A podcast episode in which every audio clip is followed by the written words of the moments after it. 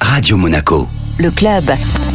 Bonjour Thomas Riquet. Bonjour. Vous êtes le président de l'AS Monaco Rugby, dont l'équipe Fagnon masculine joue depuis la saison dernière en Fédéral 2. Le championnat reprend ce week-end avec un déplacement sur le terrain de l'US Véor. Thomas, quelles seront euh, les ambitions de l'équipe cette saison? Alors, bah, c'est l'ADN de Monaco d'être ambitieux, donc euh, on retrouve de, de l'ambition après euh, cette euh, année découverte l'année dernière suite à notre promotion en Fédéral 2.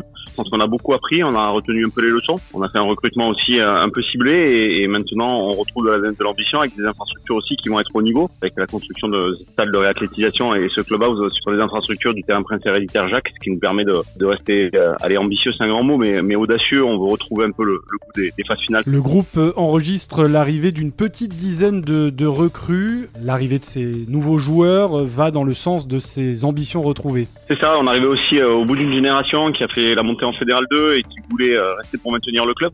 Donc il y avait aussi voilà une juste un, un turnover de, de joueurs euh, nécessaires et normal dans le développement du club.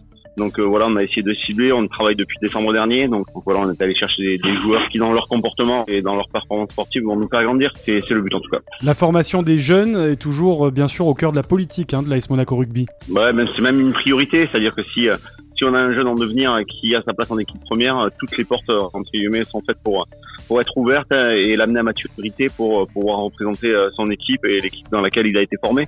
Après, on sait qu'il y a des creux de génération, il y a des il y a des postes qui sont vraiment spécifiques. euh, Donc voilà, on espère on espère avoir 100% de monégasque euh, demain ou du bassin en tout cas, mais mais la réalité fait qu'on est obligé encore de, de s'appuyer sur des joueurs de l'extérieur qui amènent aussi leur richesse, leur culture euh, et, et, et leur niveau sportif évidemment. Thomas, quelques mots sur la Coupe euh, du Monde de rugby. On est en plein dedans. Est-ce que le club, est-ce que l'AS Monaco se mobilise euh, aussi à l'occasion de cet événement d'une manière ou d'une autre? Oui, ben, le fait que ça soit chez nos voisins français, effectivement, c'est une ferveur populaire. Euh, on sent que ça monte avec la victoire du, du 15 de France sur le premier match. On avait fait les Monaco Water Games en la présence du 15 de France euh, en amont de la Coupe du Monde pour lancer euh, le dernier sprint vers, vers ce fabuleux événement. Donc on avait été acteurs euh, principaux, on avait eu la chance de, de les avoir. Il y a quelques matchs qui sont à Nice et bien évidemment nos licenciés, euh, on a tout fait pour qu'ils aient des places. Et après, oui, il y a une retransmission des matchs, que ce soit sur Monaco ou Menton, euh, club admis avec lequel on s'est partagé un petit peu les matchs de l'équipe de France. Donc, donc voilà, non, on voit que ça monte crescendo et, et les résultats du 15 de France vont faire que, que amener de, de la magie encore à, cette, à cet événement. Merci beaucoup Thomas Riquet. Un plaisir.